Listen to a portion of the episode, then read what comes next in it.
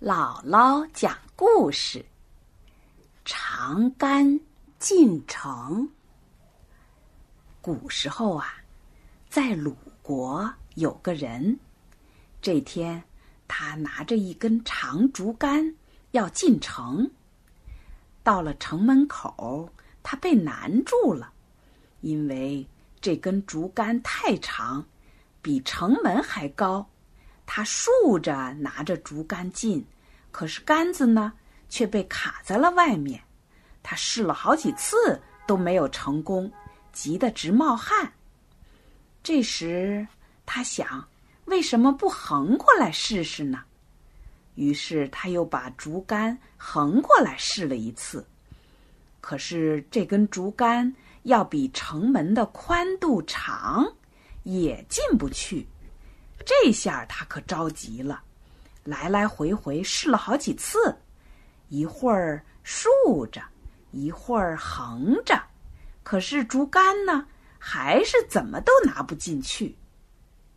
这时候，围观的人越来越多了，大家都想看看他怎么才能把杆子拿进去。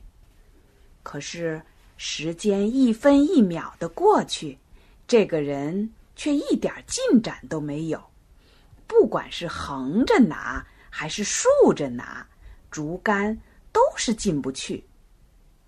这时候，人群中有个老者站了出来，他是这里公认的最聪明、最有见识的人。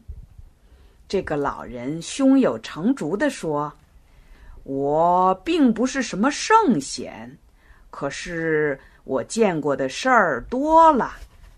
现在既然这个竹竿太长，拿不进去，为什么你不把竹竿截成两段呢？